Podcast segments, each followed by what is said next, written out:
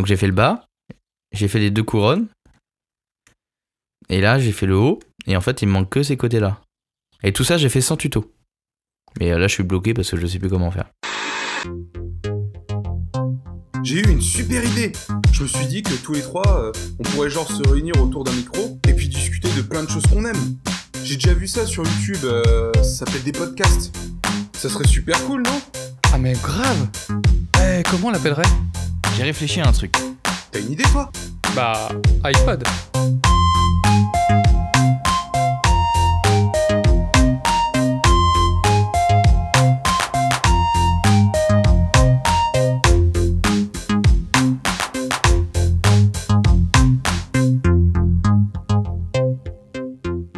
Bonjour et bienvenue dans ce nouvel épisode d'iPod.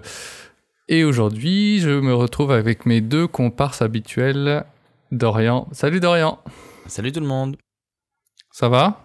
Ça va et vous? En ce dimanche ensoleillé? Oui, ça va bien, ça va bien. Quand il fait beau, c'est agréable. Ouais. Et Alex, salut Alex, toujours là? Bien le bonjour, toujours là pour vous accompagner dans ce folles aventures. Et comme vous dites bien, ça va très bien et il fait très beau. Il y a pas longtemps, j'ai découvert un truc assez cool. Euh, J'allais euh, dans une euh, papeterie pour acheter euh, un carnet et un stylo pour euh, prendre des notes. Et Ah, je suis tombé vieux. sur un truc qui est cool. Ouais. Bah non, mais c'est pour le, c'est pour le boulot Alors que maintenant on essentiellement. a le cloud. Ouais, mais non, c'est pour le boulot, tu sais, que tu. Alors qu'on a le bloc devant la- le truc et sur tu. téléphone. Et en fait, euh, je suis tombé sur des Bic maintenant. Ils font des stylos avec un corps en aluminium et tu peux, euh, tu peux juste mettre des recharges dedans. C'est des recharges Ah de ouais. stylo Bic. ouais. Mhm. Et c'est trop cool. T'as un, un stylo euh, Bic mais qui est un peu plus lourd avec un corps en alu euh, qui est propre.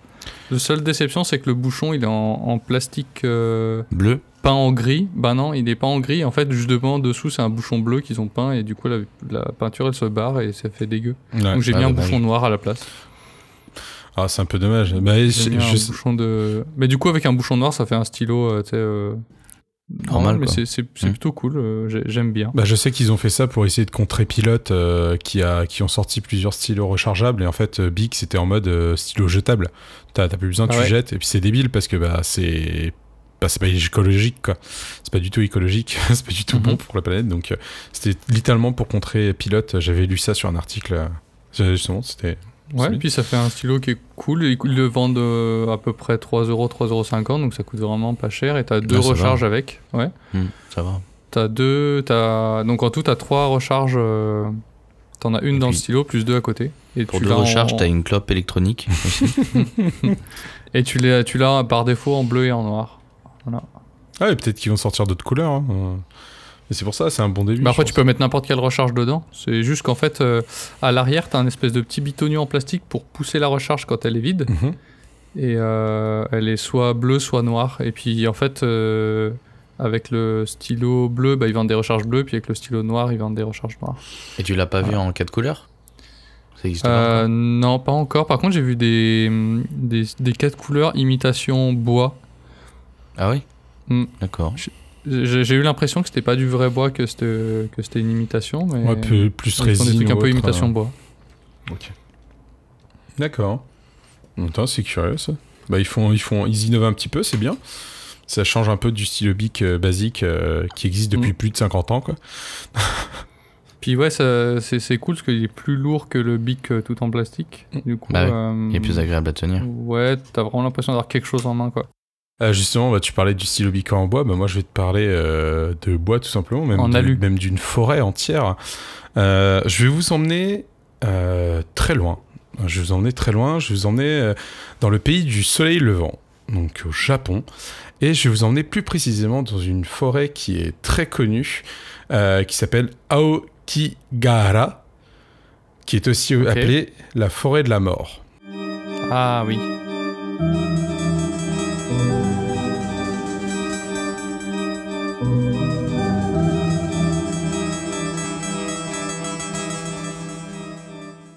Ah, je connais pas. Cette forêt, bah, pour vous expliquer, cette forêt, elle fait 35 mètres carrés, elle s'étend tout autour sur la base du mont Fuji. Elle est 35 énorme. mètres de carré, garage, c'est- ça.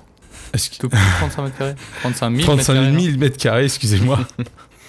kilomètres carrés. Excusez-moi, j'ai j'ai mal Ah, lu. 35 J'ai- km. J'ai mal lu. 35 km carrés. Euh, elle s'étend sur tout le mont Fuji et, euh, et cette forêt, en fait, elle est connue pour étant donc la forêt de la mort, mais aussi la forêt, ce qu'on appelle la forêt des suicides. Euh, et en fait, elle est justement très connue pour ça. C'est que quand vous allez dans cette forêt, euh, vous pouvez littéralement tomber sur une personne qui s'est suicidée. Donc, Ouais, les- la forêt des pendus, non? Ouais, en fait, c'est beaucoup de pendaisons. Euh, pour, pour revenir, en fait, cette forêt, elle appartient à la préfecture de, de Yamanashi. Alors, je le dis bien parce que sinon, il y en a qui vont me risquer de prendre le mal. Et en fait, euh, Sympa, hein, bonne ambiance. Hein. ouais, c'est ouais, une super bonne ambiance. Et, euh, et en fait, c'est qu'elle est, elle est réputée comme ça parce que c'est une très grande forêt. Et, en fait, le truc, c'est que bah, une personne qui veut se suicider, bah, pour qu'on la retrouve, ça mettrait des jours et des jours et des jours. Et donc, en fait, bah, pour les personnes qui veulent littéralement disparaître, c'est un lieu très, pro- très propice. Donc, en fait, à partir de 1950, ils ont commencé à, à voir qu'il y avait beaucoup de suicides et ils ont essayé de recenser un peu euh, le nombre de suicidaires là-bas.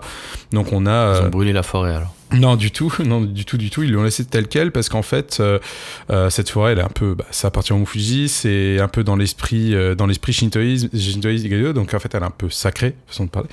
Mais et, et c'est surtout, c'est que, bah, en fait, cette forêt, elle est, il n'y a pas eu que, des morts. Il y a eu aussi des personnes qui se sont perdues. Même en fait, dans, la légende, on dit que si jamais vous allez vous promener dans cette forêt, vous risquez de vous perdre et qu'on ne vous retrouve jamais. Et si a été le cas, on a aussi retrouvé autre que des suicides, des gens qui sont qui étaient morts à moitié dévorés. Et en fait, on dit aussi que bah, c'est qu'elle est juste hantée par tous les esprits des morts euh, qu'il y a dedans. Et franchement, Et euh, donc- tes sujets, euh, c'est- de mieux en mieux. hein. Merci. Et, Prochaine fois, euh, le cancer de ma mère. On va s'amuser. hein. Et donc en fait, cette forêt, donc on dit qu'elle est hantée, que justement les esprits feraient en sorte à ce que vous perdiez donc que vous mourrez dans cette forêt. Euh, pour vous faire ça, là, au niveau de la, du, du recensement, ça représente quand même 1% des suicides du Japon, cette forêt. Ah ouais. Ouais, c'est énorme. Et Il y a combien de suicides au Japon, tu sais ou pas? Euh, en tout, là, on est à peu près à. Alors j'avais lu, on- j'avais lu, là, on est à 11%, je crois aux dernières nouvelles, on est à 11% de, de suicides euh, de la population. Donc non, Ah, encore énorme. haut. Ouais, mais il y a, il y a, il y a 5, ou 7 ans, on était à 23%. D'accord, Euh, ok. C'est énorme. Et il faut savoir que maintenant, c'est la Corée qui. Alors, il faudrait que je reconfirme mes informations, mais c'est la Corée qui, qui battrait le Japon. Euh, maintenant. Ok, d'accord. Euh, pour À faire. cause de la, ouais, En fait, à cause du stress et autres, euh, mais Ouais, ouais, ouais, ça, on pourra en... la façon de vivre. C'est ça, ça, on pourra en parler euh, dans un autre sujet euh, concernant la Corée, justement. Euh, pour faire simple, au niveau des, juste pour, au niveau des morts, pour faire une estimation, en 2005, il y en a retrouvé 370. En 2006, en Ouais. 2006 376. fait- et en ça 2007, fait un par jour, 342. Donc, il y a à peu près une 300, Ah, ça fait un par 300 et jour, quelques. Voilà, C'est énorme. c'est énorme. Et euh, Est-ce qu'il travaillait chez France Télécom euh, on sait pas, on sait pas, mais euh, mais en fait, il faut savoir qu'au Japon, une personne qui se suicide n'est pas mal vue. C'est-à-dire que si la personne se suicide, c'est qu'en fait, elle ne veut plus être un poids et que si elle le fait caché, c'est pour éviter d'être dans le déshonneur, en fait, tout simplement. Donc c'est pour ça que la personne qui va suicider, qui va se suicider, c'est quelque chose qu'on respecte et qu'on laisse de côté. C'est pour ça aussi qu'il y a beaucoup de beaucoup de gardes forestiers qui sillonnent toute la forêt, ils la connaissent par cœur, qui sillonnent toute la forêt justement pour prévenir des, des, des suicides ou pour trouver des suicidaires pour en fait entourer la zone pour dire aux gens n'allez pas par là-bas, allez autre part parce qu'il y a quelqu'un qui s'est tué et le temps de pouvoir le décrocher tout simplement. Euh, c'est juste pour un état respectueux et, euh, et donc cette forêt... Sinon, ils ont qu'à inter- interdire la vente de cordes. Ah, mais on pourrait plus faire d'escalade. c'est con quand même. Ouais, mais il y aurait moins de morts. Non, mais enfin, c'est, on va dire que le sujet à la mort dans les, dans les, dans les pays, euh, dans, dans les pays asiatiques est, est très différent du nôtre euh, à ce niveau-là. Ouais, bah oui, oui. Donc ils ont vraiment une approche qui est, qui est différente et, euh, et voilà, je pourrais vous raconter un, justement un, un truc sur le sujet, euh, même en Chine, qui est un peu, euh, qui est pas similaire, mais sur, sur même une loi qui est liée à ça. Mais, euh, mais il faut, il faut Ah ouais, j'ai hâte. ne sois pas méchant. Et euh, mais pas- Mais méchant. ce que je veux dire, c'est que vous pouvez à tout moment visiter cette forêt. hein. Il y a quand même des zones, il y a quand même euh, des zones de, ran- de randonnée et autres. Euh, il est juste conseillé de faire très attention là où on va, là où on se promène. Euh, de ne pas faire preuve d'irrespect si jamais vous voyez quelque chose. Et euh, parce que bah en fait ça peut c'est ça bah, ça peut être compréhensible hein, ça se fait pas hein, je, ça ça, c'est je vois je vois pas quelqu'un arriver et faire Eh, euh, voilà euh, petite photo avec un mort c'est cool selfie euh, selfie suicide euh, Moi, je trouve pas ça si mal que ça. bah Ah, J'imagine les gens qui vont se promener là-bas avec leur gamin et Maman, il fait quoi le monsieur? Euh, rien, il joue à chat perché. et pourtant justement su- Et pourquoi il joue tout seul bah non, regarde, il y en a d'autres à côté. Ah.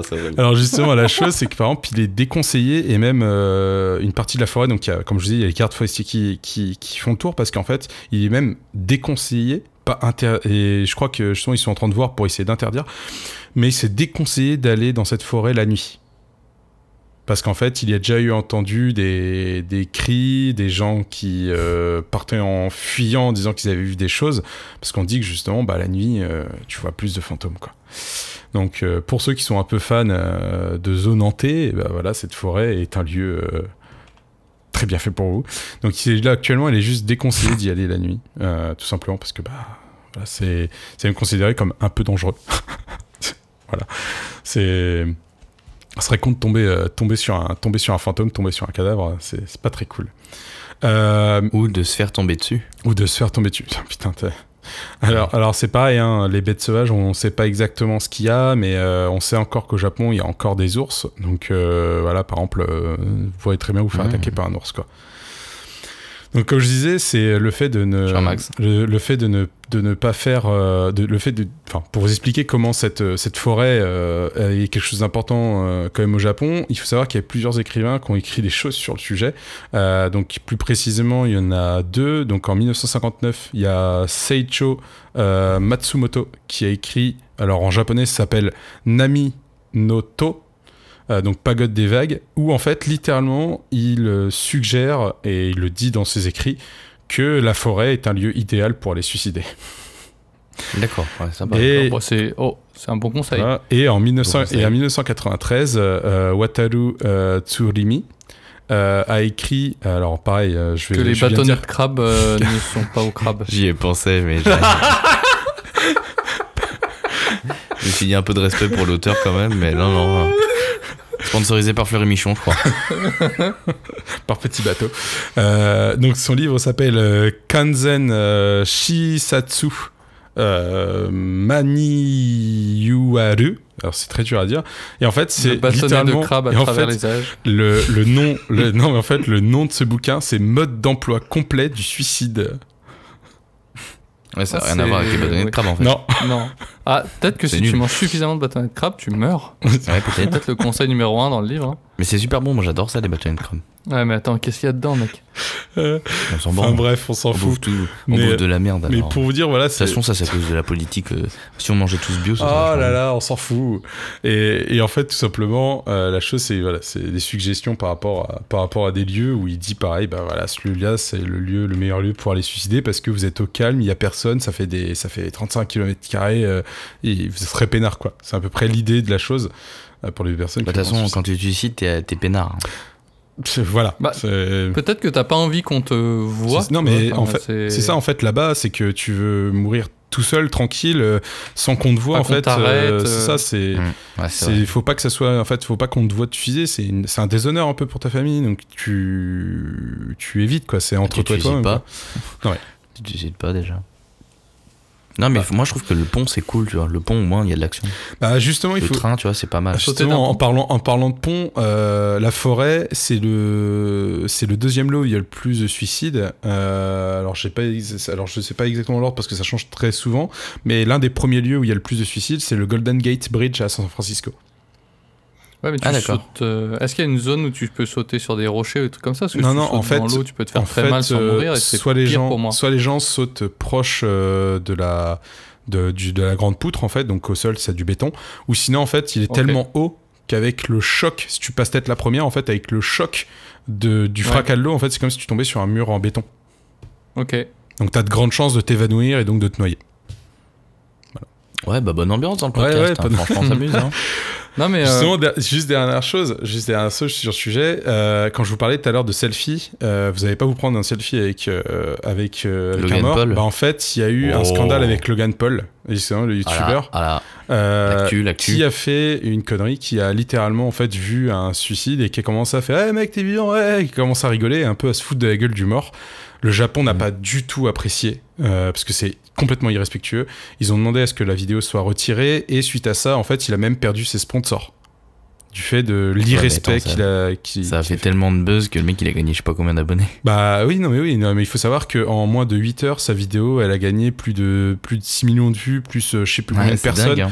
Et c'est un, un truc de fou, sauf que bah en fait, il y a eu aussi beaucoup de gens qui étaient outrés en mode mais attends, ça se fait pas ce qu'il fait, c'est comme si Oui, t'allais dans un oui, cimetière et que oui. t'allais déterrer un mort, tu vois, c'est dégueulasse quoi. Ça ne se fait pas. Oui, c'est le but, c'est le but du buzz. Hein. Ah bah, littéralement. Thibaut InShape euh, qui a Ouais. fait euh, Je vais à un enterrement, c'est pareil. Bah c'est ça, c'est ça, c'est c'est je trouve pas ça respectueux et euh, et moi par exemple, je suis contre ces utilisations et je suis même très content qu'il soit qu'il soit pénalisé pour ça. Parce que euh, voilà, moi un mec, qui vient qui vient sur un cimetière, je suis en train d'enterrer, euh, j'en sais rien, euh, quelqu'un de ma famille et puis le mec qui vient commencer à, jouer, je te jure que je lui mets une pêche, je l'enterre avec, hein, c'est réglé. c'est c'est totalement irrespectueux. Donc c'est ce qui s'est passé, ça a créé vraiment un gros flou et c'est pour aussi que que j'en parle. Cette forêt, outre le fait qu'elle soit mystique et que elle soit, euh, elle fait partie des mythes au Japon et des et des légendes qui peuvent s'y passer dedans. euh, c'est aussi un lieu de un lieu de sépulture et un lieu de, de un lieu sacré Le respect. et de respect. Et euh, si vous allez la visiter, un conseil, allez-y deux jours de préférence. Non, pas seul. Et et Avec et une sur- corde. et, et surtout, c'est si jamais vous voyez quelque chose, détournez le regard, plutôt aller essayer de trouver un garde forestier pour prévenir. Eux, ça les aidera en plus parce qu'ils ont quand même pas mal de boulot. Moi, je suis sûr que tout au- autour de la forêt, t'as des magasins genre Bricorama et tout, euh, promo sur les cordes. oh, ça, serait une- ça serait horrible. T'arrives devant l'étalage, Ouais, cor- mais- t'as t'as- t'as Ouais, corde mais- de levage, mais corde de suicide. que- Oh putain, laquelle ouais, je suis sûr prendre que. ça, Je suis si- sûr- ouais. J'avais c'est un un business à business. se faire. Ouais. Bah oui. Est-ce que vous pensez, C'est un est-ce que, business à se faire. est-ce euh. que vous pensez que la corde euh, qui, qui soulève 150 kg, ça sera suffisant? Oh, je sais pas, monsieur, faut essayer. C'est délicat. Moi, je vous conseille ce palan, hein, vous savez, ma petite dame. Euh, je vous conseille de mettre des feux d'artifice aussi. Pourquoi? Bah autant partir en fête. hein. non mais c'est c'est voilà, c'était pour ça. C'est je voulais vous parler un peu de, dans ce dans ce truc, euh, dans, dans ce dans ce petit euh, côté euh, mythe et légende de de euh, Aoki Agara, euh, où justement voilà avec euh, les esprits et autres. Et c'est où, genre? Alors c'est vraiment au pied, c'est c'est vraiment autour du pied du mont Fuji, donc c'est en plein centre de l'île principale. Ok.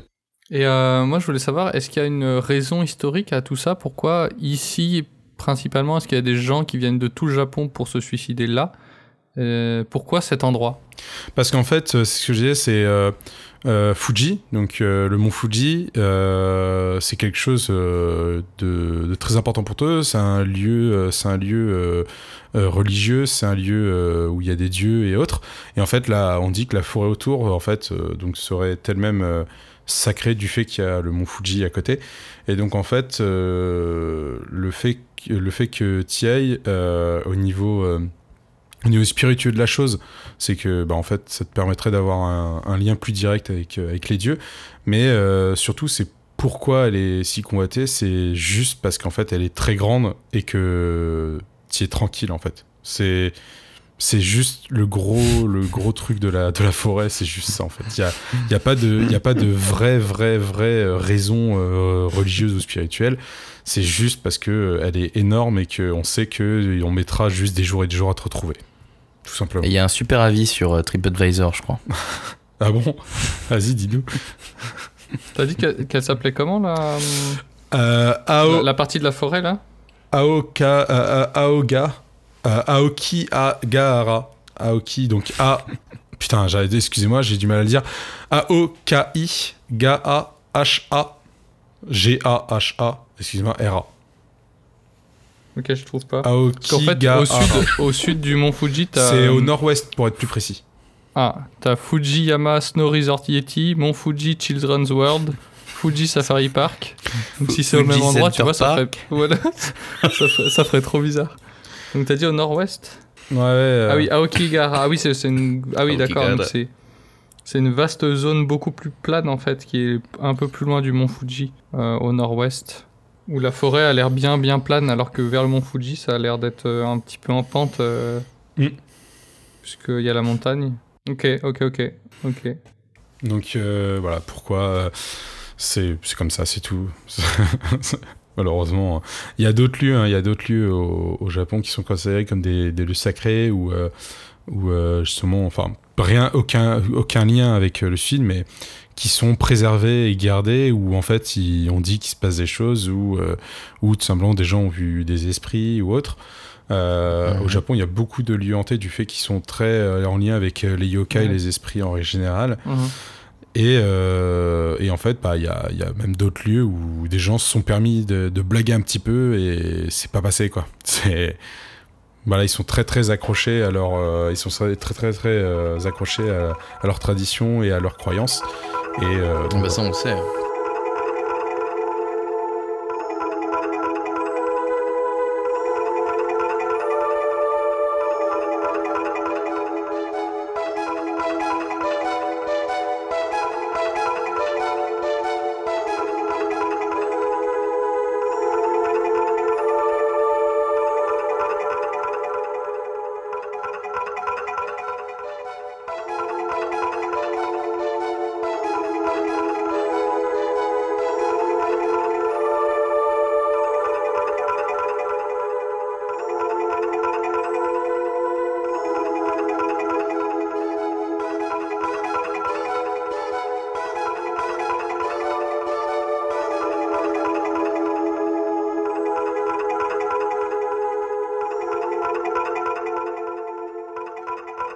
Alors, moi, euh, aujourd'hui, pour ce podcast, euh, j'ai fait l'acquisition d'un objet très particulier, il n'y a pas si longtemps.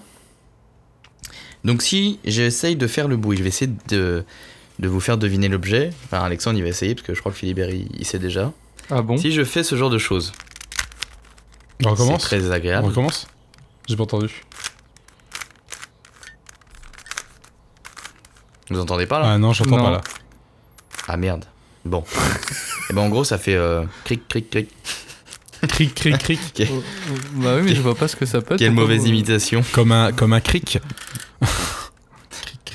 Donc, C'est on ta- va parler du Rubik's Cube. Ah d'accord. Ah oui, on en a parlé Au hier. pire, t'aurais pu nous le faire deviner autrement, genre, euh, genre ça a plein de couleurs, euh, faut les aligner. Ouais, mais j'en avais un sous la main, donc je me suis dit que peut-être qu'avec le bruit, ça pouvait être sympa. Bon, Philou, il verra peut-être que sur ma piste, ça, va- ça rendra bien. Ah, peut-être, ouais. Alors, le Rubik's Cube, euh, c'est un objet que j'ai fait l'acquisition il n'y a pas longtemps, qu'on a peut-être déjà eu tous, euh, chacun. Vous en avez ou pas? Vous en avez déjà eu, vous? Au moins entre les mains, je pense. Moi, j'en ai Ouais. pas eu, mais j'en ai déjà eu euh, plusieurs fois entre les mains. euh. Ouais, toi, Alex, Non, t'as- j'en- t'en as déjà eu? J'en ai déjà eu aussi plusieurs, j'en ai pété aussi certains. La vraie question, c'est est-ce que vous savez le résoudre? Alors, moi, je sais qu'il y a des étapes à passer, en fait. Euh, Je sais qu'il y a une- un genre de, de- comment dire, de, de, de, de, de- de tuto, enfin pas de tuto, mais de... En fait, il y a des ordres. De- Il y a des ordres. Ouais. c'est ça, ouais. Il y a un, comment dire, un, un cheminement Un à faire, il faut passer par certaines étapes. euh, ça. Ouais, c'est ça, de, ouais. Exemple, de a- couleurs sur ton Rubik's Cube, et puis tu arrives à le résoudre. Mais euh, j'en sais pas plus.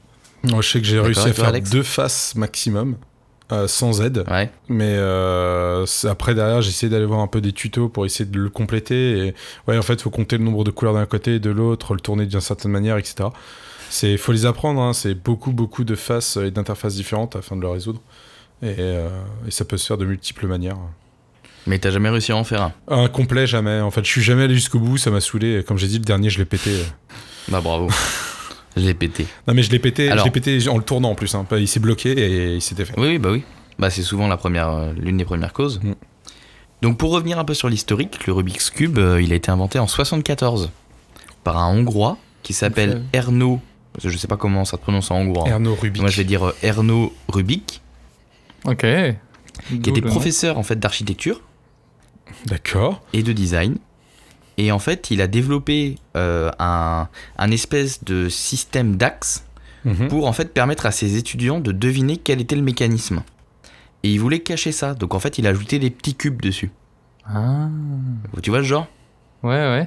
Et ensuite, en fait, en 1980, il s'est dit Ah bah tiens, ça pourrait être super sympa de, de mettre des couleurs. Et en fait, ça a commencé à se commercialiser à ce moment-là. D'accord.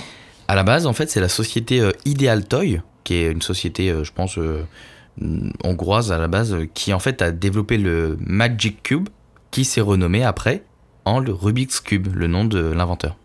Mais est-ce que c'est l'inventeur qui a trouvé la- les solutions pour le résoudre ou c'est les gens après C'est les gens. euh, En fait, Ah l'inventeur, c'est il a juste breveté le système euh, d'axe qui permet de rester solidaire et de faire tourner. euh, parce qu'on a l'impression en fait que sais que chaque face tourne alors qu'en fait ça tourne pas. D'accord. Et à la base, en fait, c'était vraiment pour essayer de, de promouvoir le, la vision 3D euh, dans une nouvelle architecture, tu vois. Qu'est-ce que t'entends par. T'as l'impression que chaque face tourne, mais en fait ça tourne pas. Ouais, c'est ça. Bah, mais qu'est-ce que t'entends par là? Bah en fait, Parce euh, que je, je on- vois le a- Rubik's Cube, mais tu peux. en fait, on a l'impression, tu sais, que les couleurs, tu peux les échanger partout. Alors qu'en fait, non. Il faut juste un. Et euh, quand t'as ton, quand t'as ton, ton programme ou quand t'as ton, ton schéma de, de, ré- de résolution, euh, tu vois que bah, les, les, les- ça, ça change pas tant que ça, tu vois. Je veux dire, ils sont toujours alignés les uns à côté des autres. Tu peux pas, euh, à part décoller les faces et remettre euh, n'importe où, t'es obligé de suivre ton schéma pour euh, remettre bien tout propre et le remettre avec les six faces euh, de, de couleur égale. Je sais pas si vous voyez ce que je veux dire. Bah, pas bien, justement. Le, le- Rubik's Cube, tu le tournes et en fait, t'as les. T'as les, les cubes, ils peuvent se déplacer sur deux dimensions, non? Ouais, c'est ça. En fait, tu, tu le tournes, t'as as, certains axes qui te permettent de tourner. Donc, je sais pas Ouais. si vous voyez un peu, je sais pas si tout le monde voit. Euh, le plus connu, c'est le 3-3-3, donc le Mhm. 9. Et en fait, t'as l'impression qu'en bougeant les axes, tu pourrais, euh, je veux dire, euh, en réfléchissant un peu, mettre les couleurs au même endroit. Enfin, mettre les couleurs bien propres, tu vois. Sauf Ouais. qu'en fait, euh, il y a des axes, enfin, il y a des petits cubes que tu peux pas bouger. Par exemple, les côtés. Bah, ceux du les milieu. côtés en haut et en bas, et le milieu. Mhm. Et par exemple, ceux-là, bah, tu as l'impression de pouvoir les bouger, mais tu peux pas. Tu peux les, les faire évoluer que, en, que avec un certain schéma, un certain système. Ok. Voilà. Non, mais c'était juste ça en fait. Je me suis peut-être mal exprimé. Ok, ok. Donc ça s'est développé de plus en plus. Il y a eu le 3-3-3 à la base. Ensuite, il y a eu le 2-2. Je sais pas si vous le connaissez. Euh, non, non, je suis en- je suis en train de. Bah, je suis en train de enfin, regarder un oui, j'en ai déjà vu plein. Puis euh, t'en as des, t'en as qui ont des formes de, Ouais, de, c'est ça. de polygones. De, Il y a des polygones, il y a des triangles, il y a des ronds, il y a des 4-4-4. euh, Hmm. de plus en plus, c'est devenu même un objet euh, hyper populaire dans la culture. Parce qu'il s'est inscrit dans des spots euh, publicitaires. Et il est même rentré dans un musée très connu, l'entrée au MoMA, en 81, comme étant une vraie œuvre. Ok.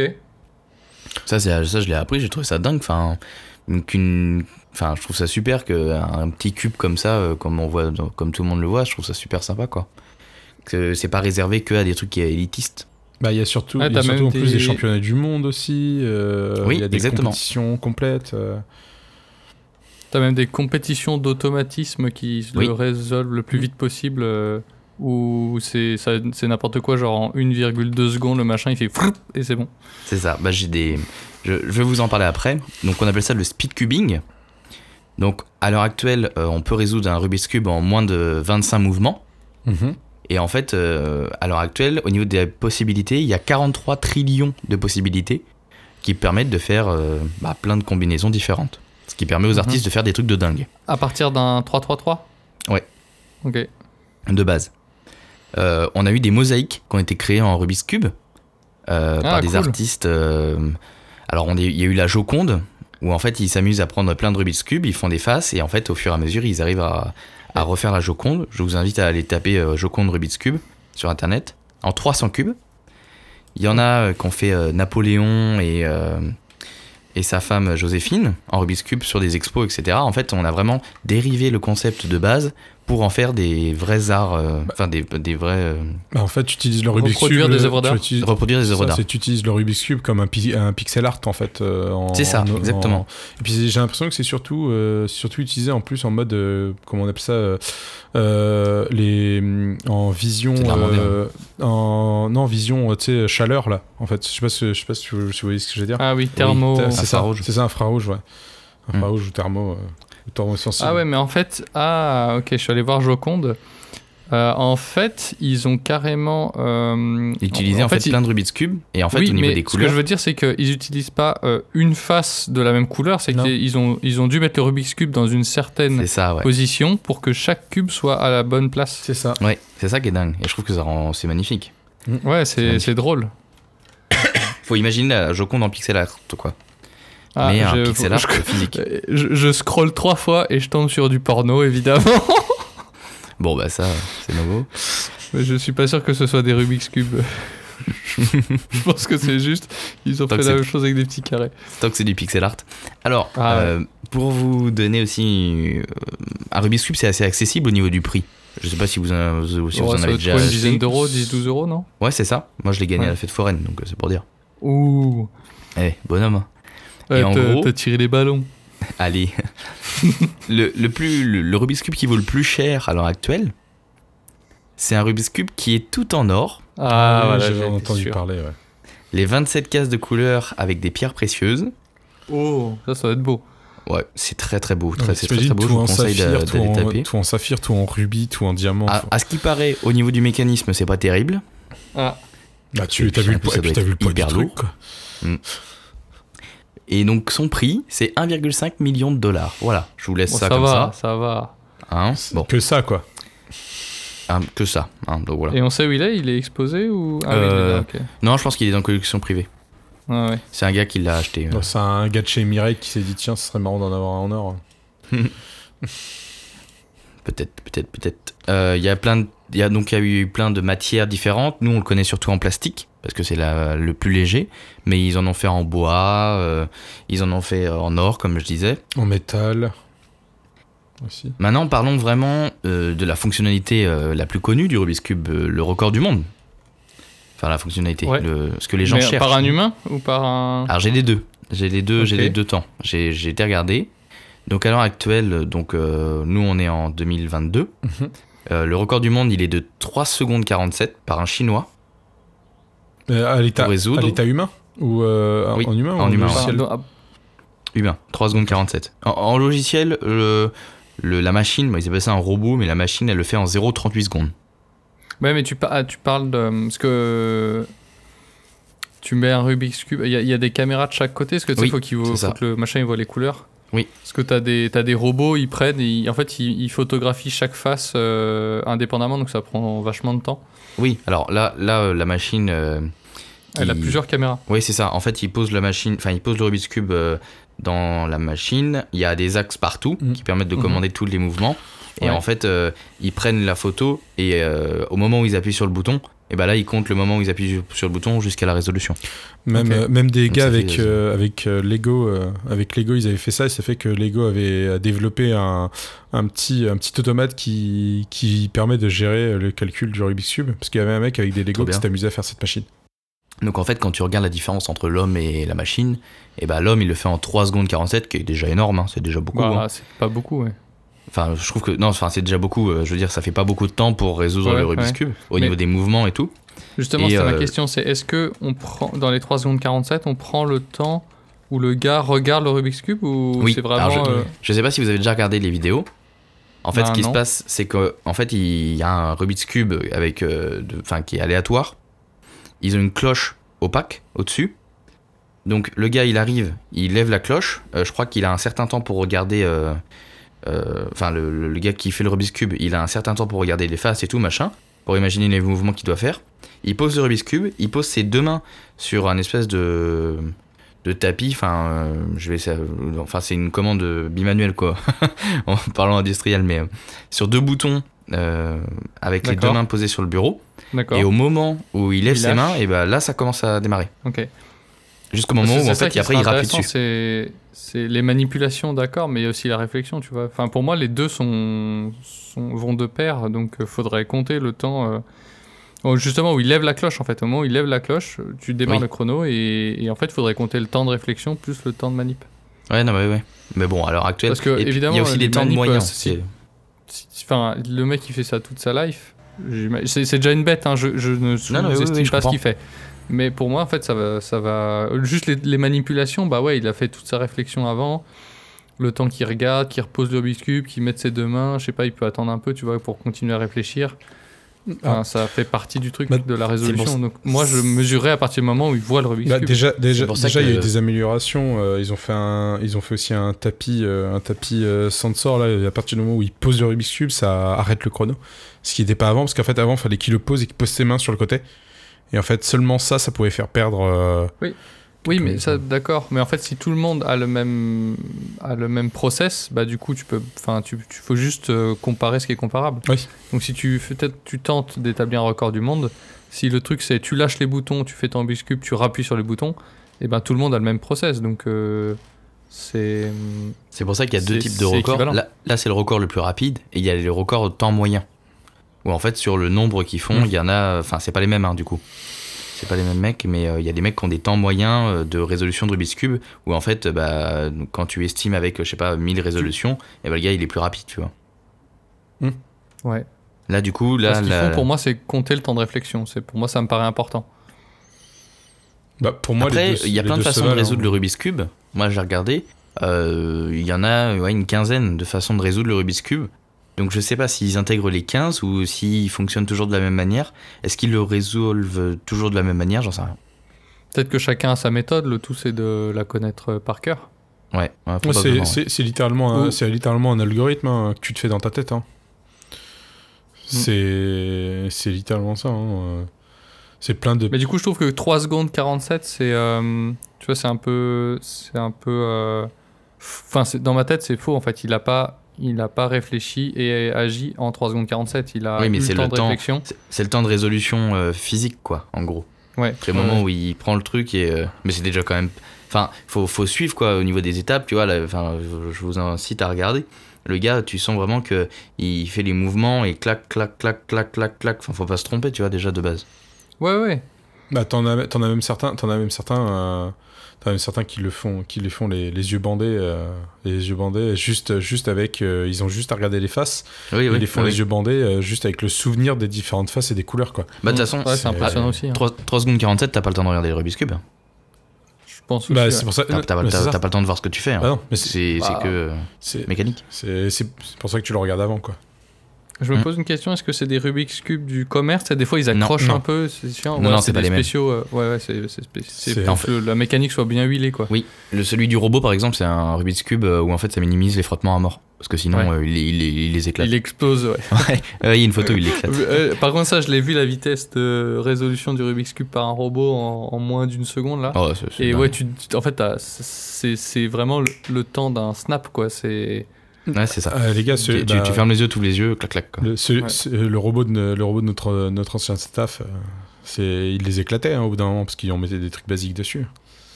Ouais, c'est ça. Et en plein salon, euh, pas- en plein salon, ils partaient en fumée les trucs. Et puis ils sont pas adaptés. Mais après, c'est normal qu'ils sont pas adaptés. euh, Enfin, que ceux des championnats du monde soient pas les mêmes que le commerce. C'est Oui, comme oui. tout. Ah je bah, veux dire, euh, sûr. c'est comme les, les sportifs qui ont des chaussures adaptées, ce genre de choses. Tu vois, c'est bien normal. bien sûr, ça me paraît évident, mais je, je voulais confirmer. Mhm. Alors il y, en a un, il y en a un qui, y, a- il y en a un qui revient, qui revient très souvent. C'est, euh, je sais pas si tu regardes encore le tableau. euh, c'est, euh, Fé- euh, c'est Félix, et c'est Félix, Félix Zemtex, euh, ouais. Le mec, il en a. euh, Australien. mais laisse tomber. il en a au moins, il en a au moins une dizaine juste pour lui, quoi. Oh, bah, il est pas mauvais quoi. Ah bah non, non, du tout. enfin, même plus que ça, Non, non, parce que dans, les, dans les moyennes aussi, il en a, il en a 10, euh, dans les meilleurs temps aussi. Non, il est très très fort, quoi. Et euh, il a pas l'air d'être euh, si vieux que ça. euh. Ah non, il est, Bah, non, ce, non, ce il qui est vachement bien 80, avec le. Rubik's Cube, c'est que c'est un. Je, je vais même pas appeler ça un jouet, parce que c'est pas un. Enfin, je sais pas comment on pourrait appeler ça. C'est un jeu d'énigmes. Ouais, voilà. c'est- enfin, un- jeu de résolution. Ce, ce jeu mystère, par jeu exemple. résolution. voilà, Un casse-tête. Ouais, Le casse-tête. voilà, ouais, pareil. Le, le casse- ce casse-tête, en fait, il peut être à tous les âges, tu vois. T'as pas forcément besoin d'être jeune, euh, t'as pas forcément besoin d'être vieux. euh, c'est facile, tout le monde comprend rapidement ce qu'il faut faire. Après, ce qui est plus compliqué, c'est de le résoudre. Ouais, ça, je suis d'accord. Parce que déjà, pour faire deux faces, euh, moi, je me suis grillé 4 neurones. Et donc, du coup, je suis en train d'apprendre à le faire et euh, ouais, non, je, je, je progresse, je progresse. T'en as combien de faces? Euh, je suis à. J'ai la face du bas, j'ai les deux couronnes qui sont Mhm. faites. J'ai la face du haut qui est presque faite et en fait, il me reste que les coins. Ah, Et euh, c'est souvent la fin le plus dur. hein. bah oui. Parce que en fait, t'es tellement, euh, tu réfléchis tout, tu sais, pour bien tout mettre propre et tout. Euh, faut vraiment s'entraîner, il faut vraiment le faire. Je sais pas, peut-être qu'au bout de 50 fois, partir de zéro jusqu'à le faire avec sans avec tuto, peut-être qu'à un moment j'y arriverai. Parce que je suis obligé de prendre un tuto. hein. Parce que si je prends pas de tuto, je me plante dans un des un des retournements et en fait ça, ça fort le bordel et il faut se recommencer. Merde. Ah, je, Voilà. je sais que j'avais un gars de ma classe, c'était ça à chaque fois. Tu sais, il avait, euh, il a débuté pareil. Il faisait une face, il regardait deux faces, machin, et puis il avait toujours le, le son petit, enfin son, ses, ses images en fait, étape par étape euh, sur le sur Mm. le côté. euh, et il était là à les faire progressivement, et puis au fur et à mesure, en fait, tu t'habitues à les faire, à les refaire, à les refaire, Ouais, à les ça, refaire, à les refaire, jusqu'à ce que ça Après ça devient que mécanique en fait. Tu réfléchis plus trop aux couleurs. Tu fais euh, voilà, tu dis voilà là je tourne, je tourne là, en haut, en bas, droite, gauche, droite, gauche, bas, gauche, droite, gauche. C'est ça. Donc voilà, c'était ma petite anecdote sur le, le Rubik's Cube. euh, et j'ai trouvé ça vachement intéressant. Je pensais pas que c'était aussi jeune que ça, tu vois. Les années Ouais. 80, euh, je pensais Mm. que c'était beaucoup plus vieux, mais euh, c'est vrai que c'est, c'est- et puis c'est super beau. Bah, je trouve ça. Je trouve que c'est ouais, un c'est objet qui est cool. vraiment très très beau. Ouais. Si vous voulez vous intéresser, je sais aussi qu'il y a eu des. Ça a été utilisé pour des recherches euh, d'algèbre, etc. euh, en mathématiques. D'accord. Ça, en fait, Ah, ok. ça, ça a vraiment dépassé le, le domaine du casse-tête euh, populaire. Mhm. On l'utilise pour plein de, plein, plein, plein de choses différentes. Allez vous renseigner, il y a même des mecs qui ont sorti des, fi- des, des films, des livres, etc. Donc euh, foncez, foncez, c'est super intéressant. Pourtant, c'est tout con comme truc, quoi. C'est un cube à 9 faces qui. Ouais, mais il fallait y penser. pivote, euh, Ouais, non, mais, ah, non, mais C'est- alors là. C'est souvent, les trucs les plus cons qui sont Ouais, voilà. plus durs à trouver. Je, je, je salue le truc. En fait, c'est juste pour dire, c'est justement, c'est d'autant plus impressionnant que c'est tout con. C'est ça que je veux dire. Ah ouais, bah oui. Ouais, c'est surtout, c'est surtout un jour se, se lever le matin et faire Hmm, si j'ajoutais des cubes, Hmm, si j'ajoutais des couleurs. Et c'est souvent Bah, si ça en fait des les couleurs, inventeurs, ouais, ouais. c'est surtout ça l'idée. C'est surtout ça. le- en tant qu'inventeur, c'est là, Hmm, comment je vais pouvoir faire ça et ça et ça. C'est sûr. Donc voilà, donc euh, je, je, vous, je, je vous conseille, même à un ami, un petit cadeau, tu vois, ça, ça fait, c'est toujours très sympa. Et puis, euh, si jamais euh, la personne n'est pas, euh, pas passionnée des casse-têtes, ça fait quand même un, un bel objet. Bon, Ouais. on saura quoi, on saura, dans une- on saura quoi offrir à Dorian pour son anniversaire. Bah, non, non, j'en ai, ai deux, j'en ai deux. Ah non, mais t'as pas le, Ah. t'as pas le plus gros. Avec je sais pas combien. Non, avec bah, 17, c'est bon. ouais, 17 trois, fois c'est déjà pas 17, mal. non Tu veux pas Ouais, bah, c'est bien, tu vas te le prendre dans la gueule, tu vois. Je trouve que c'est un super élément, tu vois, parce que ça change du portable. Mhm. Dans le sens où, du coup, t'es- enfin, ça te déconnecte un peu. Et, Mhm. euh, et c'est un truc qui est, euh, qui est hyper rassembleur aussi. Dans le sens où, euh, quand t'en fais un, les gens s'intéressent, tu vois. Quand je l'ai Ouais. gagné à la, La fête foraine. à la fête foraine, euh, bah, tu vois, enfin, je, suis- je suis un peu un enfant, tu vois, donc dans, dans le sens truc, ça m'amuse et tout. Et du coup, je l'ai sorti et donc dans le tram, tu sais, j'ai essayé de, de, de résoudre, tu vois. Bon, j'arrivais à l'époque à faire une face et une couronne. À l'époque, il y a une semaine. Et euh, j'arrivais à faire une face une couronne. Et en fait, les gens, tout le monde regardait ce que je faisais dans le tram. Et euh, bah, je galérais, tu vois. Et euh, une meuf, elle me dit euh, Non, non, mais. je dis Oh, j'arrive pas, est-ce que quelqu'un sait faire? La meuf, elle dit Bah, moi, j'ai su le faire une fois, mais j'ai pas réussi sans tuto. Elle me dit En fait, faut juste faire. faut commencer par les couronnes, machin, puis après, tu fais la face du dessus, la face du dessous. Et en fait, c'est hyper rassembleur et ça change des téléphones. Enfin, il faudrait que les gens ils aient plus de Rubik's Cube et moins de téléphones, quoi. Bah, c'est c'est- Voilà. c'est ça aussi avec les, euh, avec les T'as petits jeux. t'as des- quel âge, Dorian, déjà? J'ai j'ai 12 ans. non mais c'est ça, ça qui est intéressant aussi avec la plupart des casse-têtes, c'est qu'en fait euh, quand tu peux faire des casse-têtes à plusieurs ou euh, tu sais c'est chacun, c'est un peu le, c'est un peu le, aussi le challenge d'essayer de le résoudre et autres machin. Ouais, mais je, cool, trouve mais que le les casse-têtes, Cube. c'est Oui. Je trouve que les casse-têtes, c'est pas. C'est pas communicatif, tu vois. Enfin, ou, alors, je sais pas, peut-être que les casse-têtes en bois, je trouve ça chiant, mais le Rubik's Cube, comme il y a de la couleur, il y, a- ce côté fédérateur où les gens, bah, je sais pas, ça les attire, tu vois. Il y a un truc où. euh, J'avais récupéré un casse-tête euh, dans un bar parce qu'il y avait une, euh, il y avait une, opération de com pour une marque de bière, donc il, il donnait des goodies et dans l'histoire il y avait un casse-tête en bois. En fait, c'était des cubes qui étaient reliés par un élastique au milieu et en fait, quand tu cassais le cube, ben, ça faisait genre plein de carrés qui étaient reliés par un élastique. Et en fait, il fallait arriver à reconstituer le cube. Ouais. Et bah, c'était pas si facile que ça en fait. Non, non, bah, c'est Ah, dur. non, les bah, non. Non, mais ce que je veux dire, c'est que ça peut, ça dur. peut être souvent des choses qu'on peut faire à deux, à trois, avec des potes, machin. Et tiens, si on le met là, si on le met comme ça, si on le met comme ça, tu vois, ça peut être. C'est le, le enfin, ce que je veux dire, c'est que le cassette en original, ça peut être soit quelque chose de solo, comme le, comme le Rubik's Cube peut être solo, soit des choses que tu peux faire à plusieurs. Bien sûr, le Rubik's Cube est plus, euh, est peut-être plus, euh, plus connu et aussi donc plus rassembleur que, que les autres, quoi. Ouais, puis il y a un peu une Oui, gymnastique pense, ouais. du casse-tête euh, parce que euh, moi j'en avais fabriqué un quand j'étais au lycée, j'étais en filière technique et donc on, on avait des. des, des- Pardon, monsieur. Non, il n'y a rien de.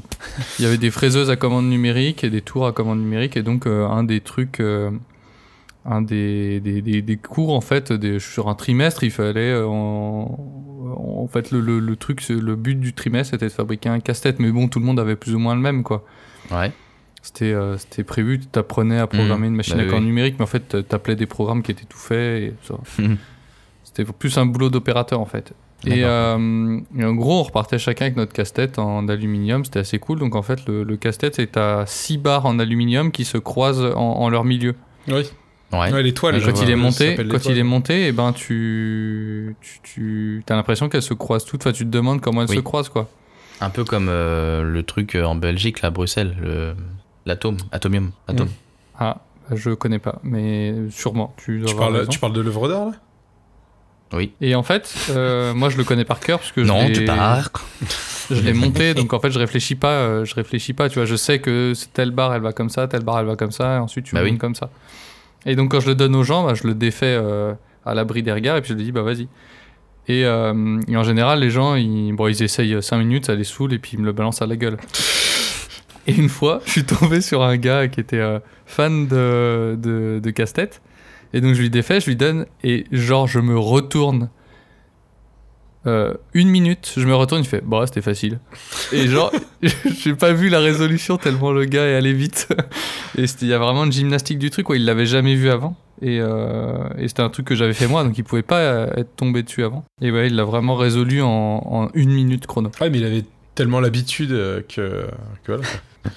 Je- je réclame- Le mec, il a niqué la soirée, il a passé 3 heures sur le bordel. euh, Non, c'était même pas en ah. soirée, c'était un collègue de boulot. C'était au boulot, il m'a dit. euh, on, on parlait comme ça, puis il dit Ouais, j'adore les casse-têtes, j'en ai des comme ça, des comme ça. Je fais Ah, bah j'en ai fait un, je te le ramènerai. Puis je lui ai ramené, je lui ai posé sur le bureau, bim, une minute, c'était fini. Donc il y a vraiment une gymnastique du truc, et je pense que lui, comme il avait l'habitude, il a tout de suite vu euh, euh, Mmh, la bah oui, oui, mécanique bien, et, et rapidement il l'a fait. Puis, puis j'aime bien, puis j'aime bien le mec. euh, pff, ah, trop simple. Facile. Ouais, bah c'était ça, c'était genre il était déçu. non, mais vraiment, vraiment, c'était. euh, ouais, Et t'as fait ça au lycée déçu. Putain, non mais vous savez plus rien faire. Comment ça partir trop loin I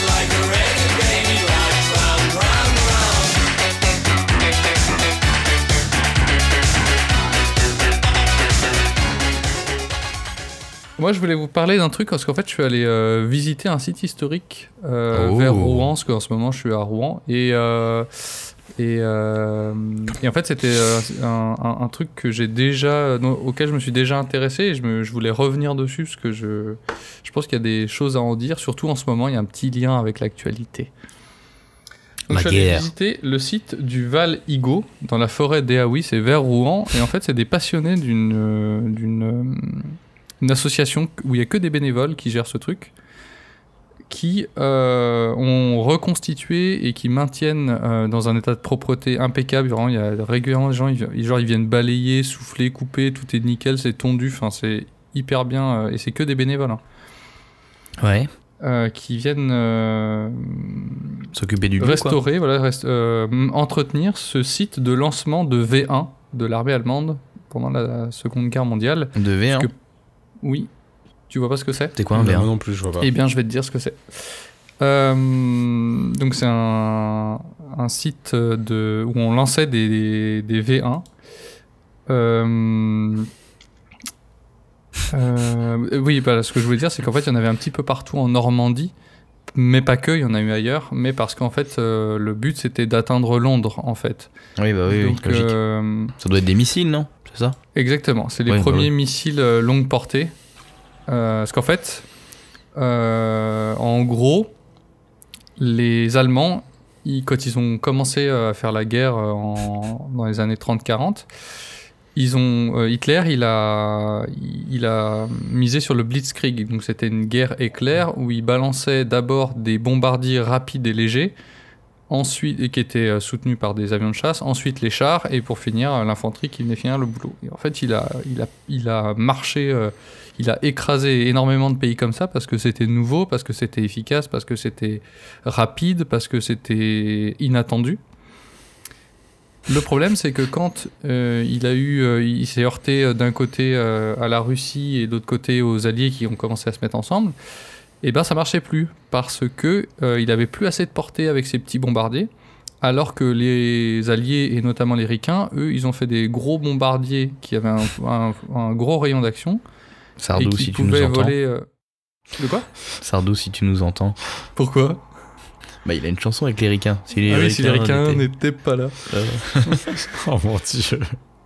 Et donc, euh, euh, le problème de- d'Hitler, c'est qu'au bout d'un moment, en fait, il était limité en portée. ouais, Et il se ouais, faisait pilonner la gueule par des gros bombardiers qui venaient de loin, et lui, il n'avait pas ce qu'il fallait. Et donc, il a essayé de trouver des solutions. Et notamment, en fait, il y, avait des petits gars, euh, des petits gars de la, de la- qui dans les années 30 avaient développé euh, une techno dont on va parler. Et, euh, et ils se sont dit, bah, ça, on peut peut-être les utiliser pour en faire euh, un truc qui va euh, un peu plus loin. Ouais. Donc en gros, le V1, c'est le nom que porte un missile qui s'appelle le FI-103.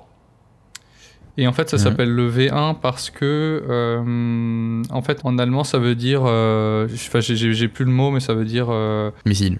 non, ça veut dire euh, euh, la réponse, en gros. La, la, c'est la réponse. Et, et c'est un mot qui commence par V, donc c'est euh, Vergeltungsstaff. Euh, putain, je suis pas dû de parler allemand. Vergeltungsstaff. Vergeltungswaffe. Vergeltungswaffe 1, donc euh, V1. C'est vrai que V1 c'était donc- vachement bien. Finalement. Bah, c'est plus rapide, quoi. Et en, en gros, ils ont commencé par des, des pro- c'est très drôle, ils ont commencé par des protos qui étaient pilotés. Et donc en gros, le, le but du jeu, c'était tu catapultes ça euh, avec un pilote dedans.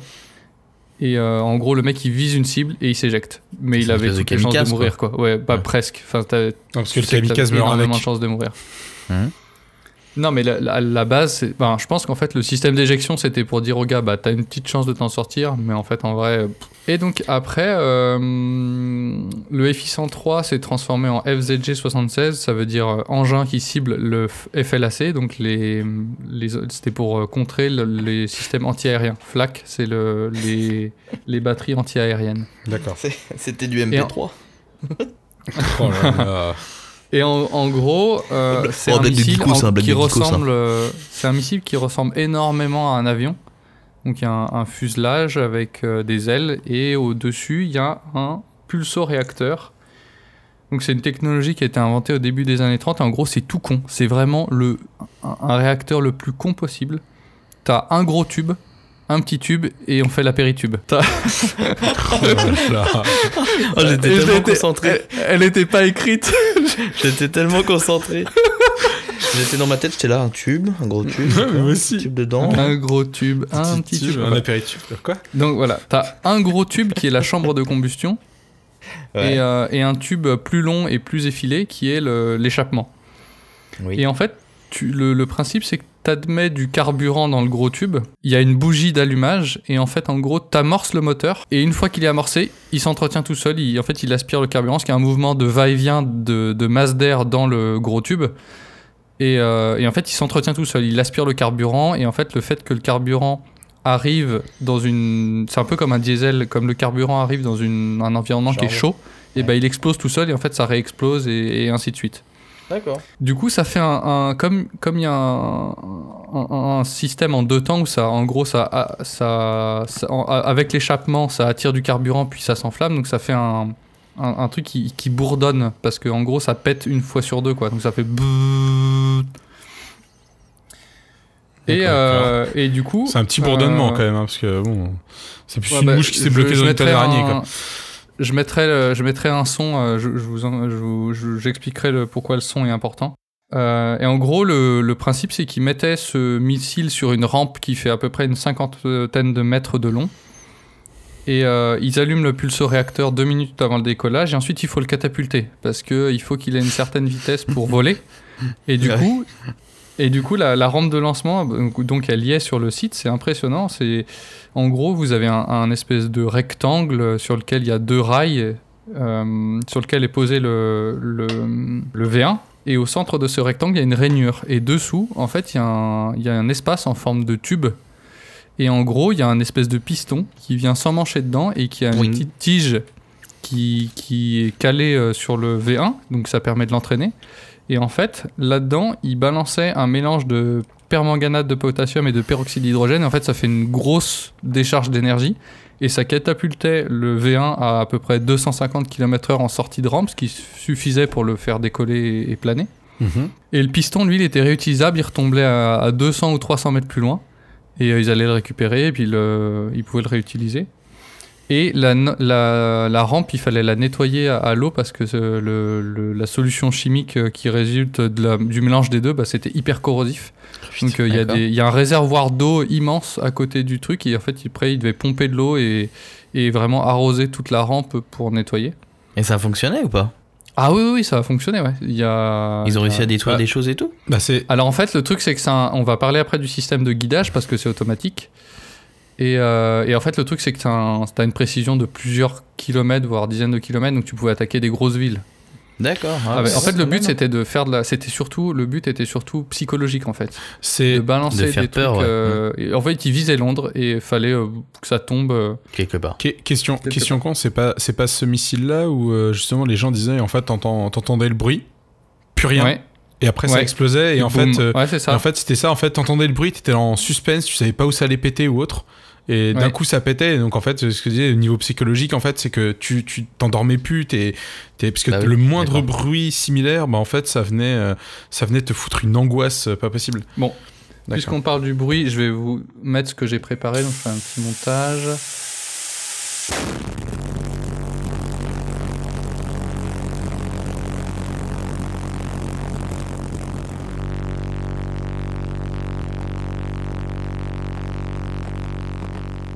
Oh là là l'horreur. Donc ça, ça fait un espèce de ouais ce, ce bourdonnement Mhm. caractéristique qui bouh.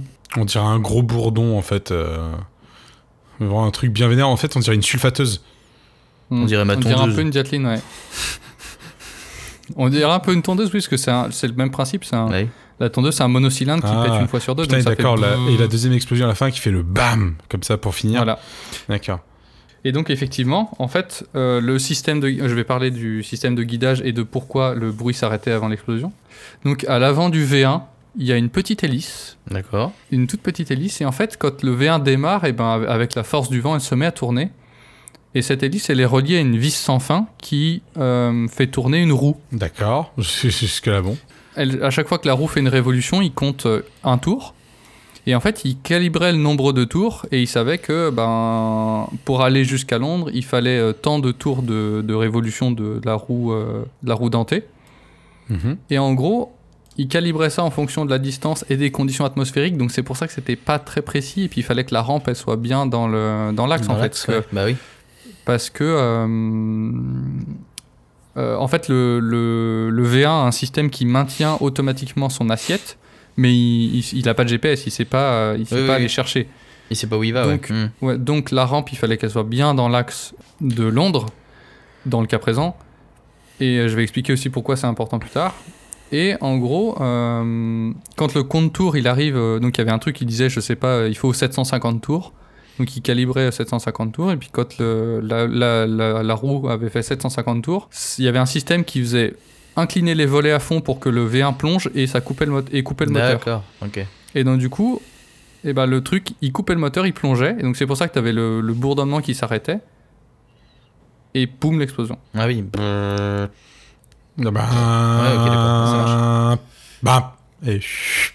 Il y a Et même donc pour la, pour la mise à feu de l'explosion, ils, ils ont été aussi malins. Parce qu'ils ont, le, le but c'était que le V1 pique, en, enfin tombe en piqué et explose comme un obus. En fait, ils, Sauf ils ont, que- ils ont fait démarrer une allumette, non? Non, sauf que comme... euh, sauf que... Non, non, c'est le même système que, que les obus. il y a un, un contact au bout du nez parce qu'il est censé tomber en piqué. Mais si jamais il y avait un problème et que, euh, je sais pas, le, le système s'actionnait pas et que euh, et qu'il piquait pas du nez, et Ouais. ben en fait ils avaient prévu le truc. Et il y avait aussi un contact sous le ventre du V1. Comme ça, Ah s'il oui, tombait en planant, roule, il explosait aussi. Non, s'il tombait en planant. Parce qu'en Oui, fait, si, jamais il a plus de gaz, de, de, de, de carburant, et qu'il tombe en planant, et ben du coup, sous le ventre, il y avait aussi un, un, Un contact pour un, contact faire péter la bombe. La fameuse chanson de Céline Dion, du coup. Ah, je l'ai pas celle-là. Ah. Et euh, Voilà. donc voilà, c'est un, c'est quand même.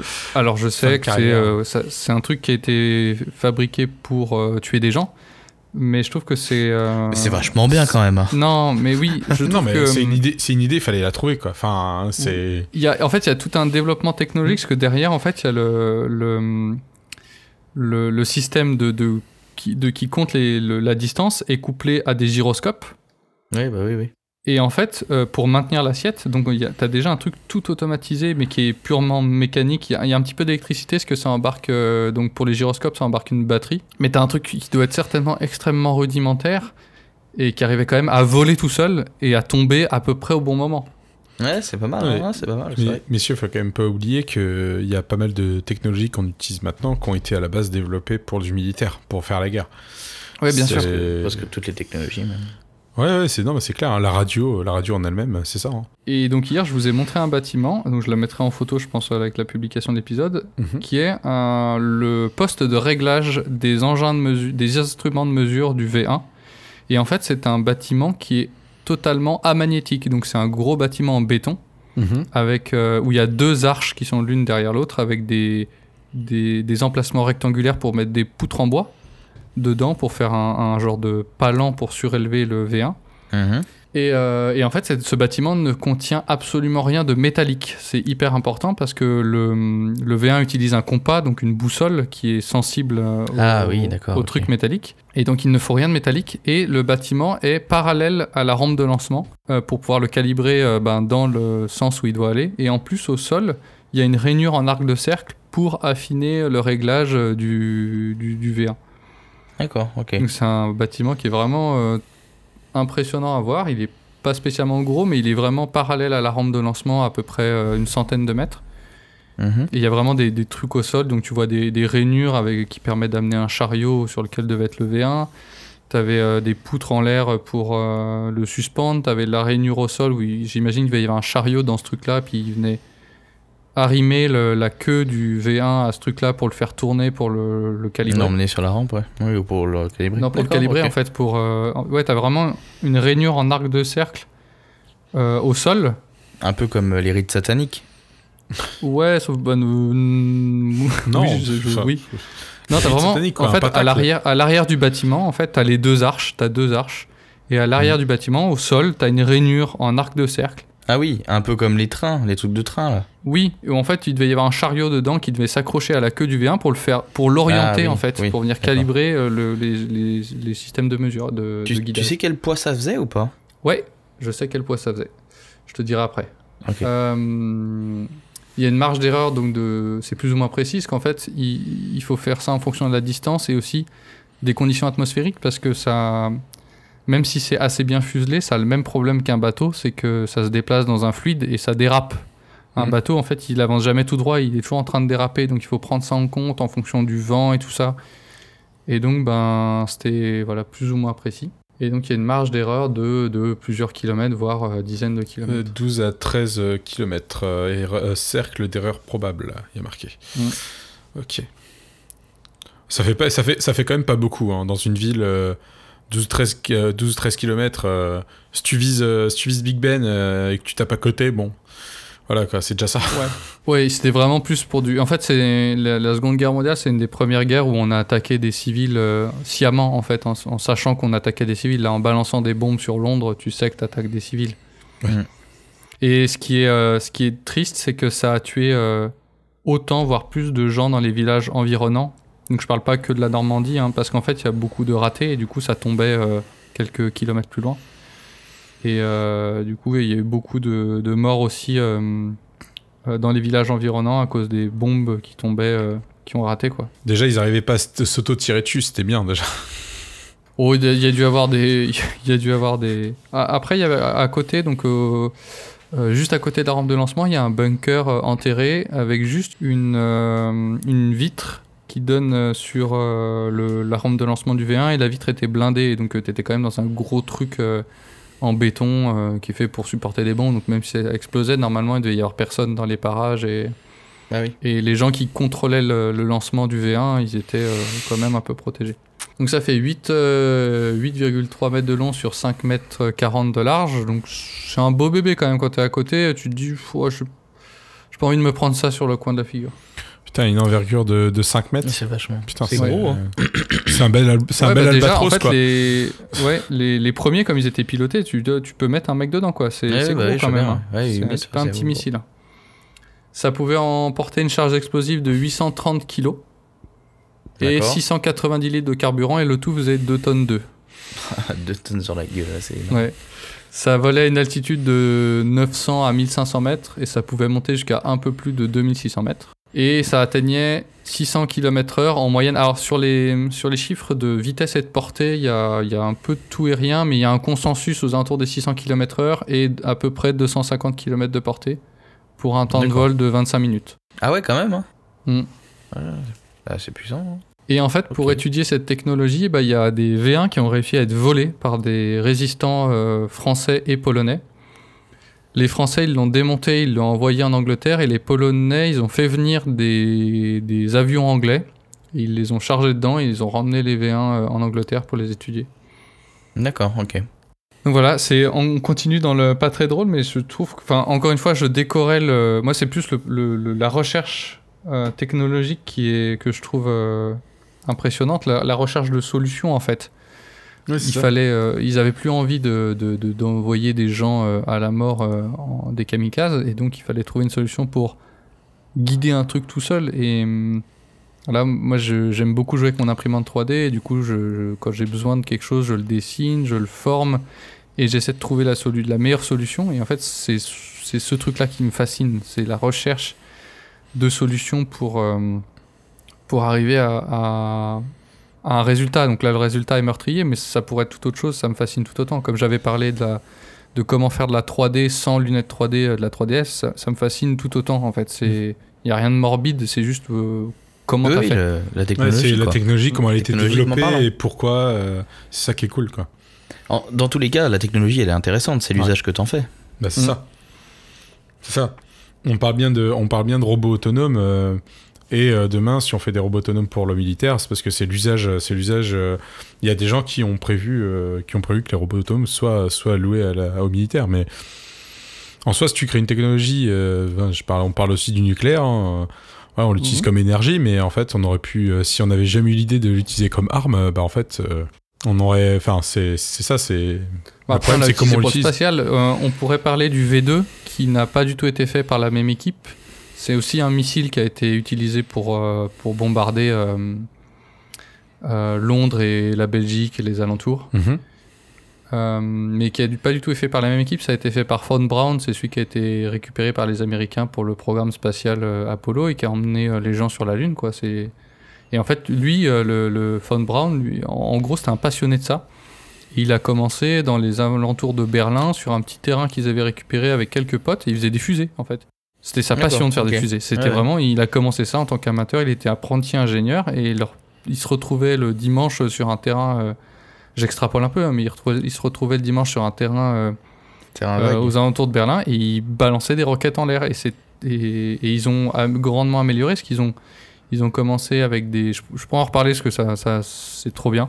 Ils ont commencé complet, avec, avec des, des. Comment dire Ce qu'on s'imaginait être une roquette à l'époque, qui n'était pas du tout en fait euh, pratique et, et pas du tout bien pensé. Et en fait, ils ont repensé ça en disant mais non, on fait les trucs à l'envers et ils ont remis les trucs à l'endroit et, et c'est la base de ce que maintenant on utilise pour encore pour faire des fusées. Oui, oui, d'accord, ok. Et, euh, et c'est fou, enfin, c'est la recherche de solutions parce que en fait, au début, ils s'inspiraient de la science-fiction, où on imaginait les fusées comme ci, comme ça, ils ont essayé comme ça, et en fait, ils ont vu que ça marchait pas. Donc c'est c'est trop bien. D'accord, ok, ouais, je vois, ouais. Bah, la- la- la- on sait très bien que la fusée de Tintin peut pas voler, quoi. Ah si. Oui, ben, il y a beaucoup de, de fusées qui ressemblent un peu à la fusée Tintin. Ouais, je pense qu'il s'est inspiré, RG s'est inspiré de, Oui, de ce qui, de ce qui existait. ouais, de ce qui existait. Il avait vu, euh, il avait vu euh, ce qu'il y avait pendant la Seconde Guerre et tout ça. Et les... T'as certaines fusées de Von Braun qui ressemblent beaucoup à la fusée de Tintin. Hmm. Donc voilà. D'accord. C'est super moyen drôle C'est aussi, cool mais c'est un sujet qui me passionne, les, les- les recherches de techno. euh, La mort.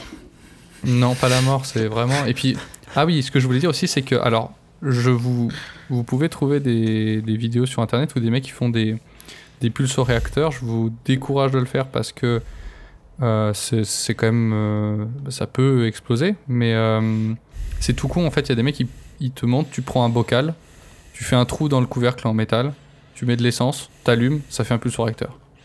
Oui, T'as mais le- vraiment le. c'est, c'est, c'est, si- si- si- c'est ça, c'est ce qu'on dit, c'est ne faites, ne faites pas ça, ne faites pas ça chez vous, parce que Voilà. ça peut Mais être c'est très dire- dangereux. je veux juste dire que c'est un- une technologie qui est ça. simpliste. Ne À faites partir pas ça du chez moment vous, où faites tu ça chez vos amis. Si, sinon, vous avez- si- sinon, vous avez- sinon c'est simple, hein, vous prenez euh, de l'eau, une pompe, euh, une bouteille, et là vous faites Ouais. pareil, une fusée à eau. À partir du moment où tu as allumé le pulsoréacteur et que tu as un truc qui est euh, suffisamment bien conçu, mais tu vois, il n'y a pas besoin de grand chose. Genre, tu prends un, Oui, c'est c'est- prends un fait bocal la, et un. la- la technologie elle est vachement simple, tu veux dire. Ouais. Le principe Et, est euh, hyper simple à faire, oui. Bah, le but c'est qu'il fallait que ce soit fait rapidement et que ce soit envoyé rapidement, quoi. Non, c'est des- Non, déjà une non, technologie qui, qui existait parce que ça a été développé au début des années 30, le pulsoréacteur. Ça juste, ils D'accord. sont- ils s'en sont servis. Ils s'en ont adapté, quoi. C'est l'usage qu'ils ont détourné. Mm. Et euh, il y a juste un truc que, que j'ai pas encore élucidé, ça me, ça me perturbe. Dans, dans les V1, il y avait deux grosses bonbonnes rondes euh, en forme de boule qui contiennent de l'air comprimé, mais je sais pas à quoi ils servent. Je sais pas si c'est pour le fonctionnement du pulsoréacteur ou pour le refroidissement. Dans le, dans le schéma, dans le schéma qu'il y a, euh, dans le schéma qu'on voit ou pas? Enfin, dans un schéma qu'on qu'on voit oui, sur dans tous les schémas que tu vois. Ouais, à chaque fois, t'as du- deux, t'as deux bombes, euh, enfin, t'as deux bombes, t'as Deux deux, grosses t'as boules deux à grosses l'arrière. boules, euh, on dirait tressées. euh, Mais c'est les, non, mais c'est les charges, ça. Non, non, non, Non, les c'est charges, pas elles les sont à charges. l'avant. D'accord. Non, c'est du, c'est de l'air comprimé et je sais pas à quoi il sert. Parce que je sais que il y a eu des recherches à, à cette époque-là et en fait, il- pour refroidir euh, les, les tuyères euh, des, des, des roquettes, Mhm. que ce soit une- un missile ou une fusée, en fait, il balançait un excédent d'essence le long de la paroi pour euh, refroidir. Et, euh, et il pouvait très bien faire ça avec de l'air comprimé. En fait, quand tu, quand tu détends de l'air comprimé, il est frais. Oui, oui, oui. Donc, euh, ah, sachant que le pulsoréacteur, une fois que tu l'as allumé, il a besoin de rien pour fonctionner. Donc, je sais pas si c'est pour, euh, pour le carburant Euh, ou pour, ou- euh, pour, pour optimiser aussi le, le carburant. Je sais pas, il me faisait un mélange de carburant pré-mélangé en fait, plutôt qu'il se mélange dans le. Parce Mhm. que en fait, c'est plus efficace de pré-mélanger de l'air et du carburant et de l'injecter plutôt que d'attendre que le mélange. C'est c'est pour ça qu'on a fait des injecteurs et qu'on a arrêté les carburateurs parce que. Euh, l'injecteur il est bien meilleur, il, il mélange l'air et l'essence et il l'envoie sous pression dans Mhm. le, Oui, d'accord. dans le moteur. Plus de Et en fait, performance, ouais. Ouais, peut-être que ça sert à pré-mélanger euh, le carburant et l'essence, mais j'ai pas trouvé de, de, de, de Document qui très clair là-dessus. Ouais. Ouais, Mhm. Ok. Bah écoute, dans tous les cas, Philous, c'était super intéressant. Euh, Ouais, merci non, beaucoup, sincèrement, j'ai kiffé. euh, J'adore les, les technologies. c'est euh, vraiment un site qui est super beau à voir. Il y a des bâtiments qui sont un peu écroulés, mais il y en a d'autres vraiment comme le bâtiment amagnétique de réglage du V1 qui est dans un super état de conservation. Donc euh, ils ont vraiment fait un super ah oui un super travail et euh, donc j'ai rencontré le gars euh, qui euh, est à l'origine de l'association euh, qui de, de rénovation et d'entretien de ce site et, euh, et en gros j'ai pas mal parlé avec lui et parce qu'en fait, il était sur le parking, il, il va plus sur le, sur le site, parce qu'il il est vieux euh, maintenant et il a du mal à marcher. Mais il m'a expliqué que, en gros, la rampe de lancement, ce que certains sites en refabriquent, mais c'est des fausses. Donc là, le V1 est une maquette, mais la rampe de lancement, c'est une vraie qu'ils ont récupérée en Angleterre, parce que les, les Canadiens, quand ils venaient, ils découvraient ces sites-là, ils démontaient les rampes et ils les emmenaient en Angleterre au cas où les Allemands reprennent du terrain. Ah oui, d'accord, ok. Et donc eux, ils ont récupéré une vraie rampe et ils l'ont remontée sur place euh, comme à l'origine. même endroit, Seul ouais. le V1, D'accord. euh, ouais. Ce qui est dommage, c'est quoi? Le V1 est une maquette, alors que oh, j'ai vu, j'ai cherché un petit peu, et autre part en Normandie, il y a des vrais V1 qui ont été dé- ré- récupérés euh, en plus ou moins bon état, mais bien restauré et avec tout à l'intérieur sauf la charge, euh, la Explosif. charge explosive. ouais. Il y a vraiment tout, tout dedans. Déjà, il y, a- y y des photos, il y a des photos de la rampe et du V1 dessus, c'est c'est énorme quoi. Ah oui, euh, et j'ai aussi euh, vu un truc, c'est que euh, à l'avant des ailes, ils avaient des lames euh, coupantes pour couper les. Vous savez, on voit souvent dans les films de guerre et les photos des gros ballons euh, avec, avec des câbles. Oui. Et en fait, ça, c'était pour lutter contre les chasseurs et les bombardiers, parce qu'en fait, ils se prenaient là-dedans puis ils s'écrasaient. D'accord. Et en fait, le V1, à l'avant des ailes, ils avaient des coupes-câbles, et en gros, il- ça, lui, ça lui permettait de pas. euh, Ne pas se- oui. de, de De- couper de les, les ballons euh, Ouais. anti-aériens. Eh ben, merci de nous avoir écoutés. J'espère que c'était intéressant pour vous. On se retrouve une prochaine fois. N'hésitez pas à aller nous retrouver sur les réseaux sociaux. Merci à l'association euh, pour entretenir euh, le lieu historique, au fait. hein, on les remercie quand même. Ouais. Ils ont un livre à vendre, c'est L'enfer des V1, je crois. Euh, si vous voulez les soutenir, je sais pas trop comment on peut faire pour le trouver, mais euh, il m'a voilà, il m'en a parlé. Si que vous aimiez le podcast, que vous l'aimiez pas, parlez-en autour de vous, c'est ce qui compte. Et puis ben, on se retrouve une prochaine fois. Ça marche. À bientôt, bonne À journée. bientôt, salut. À bientôt Tout tout le le monde. monde. Salut. Ciao ciao.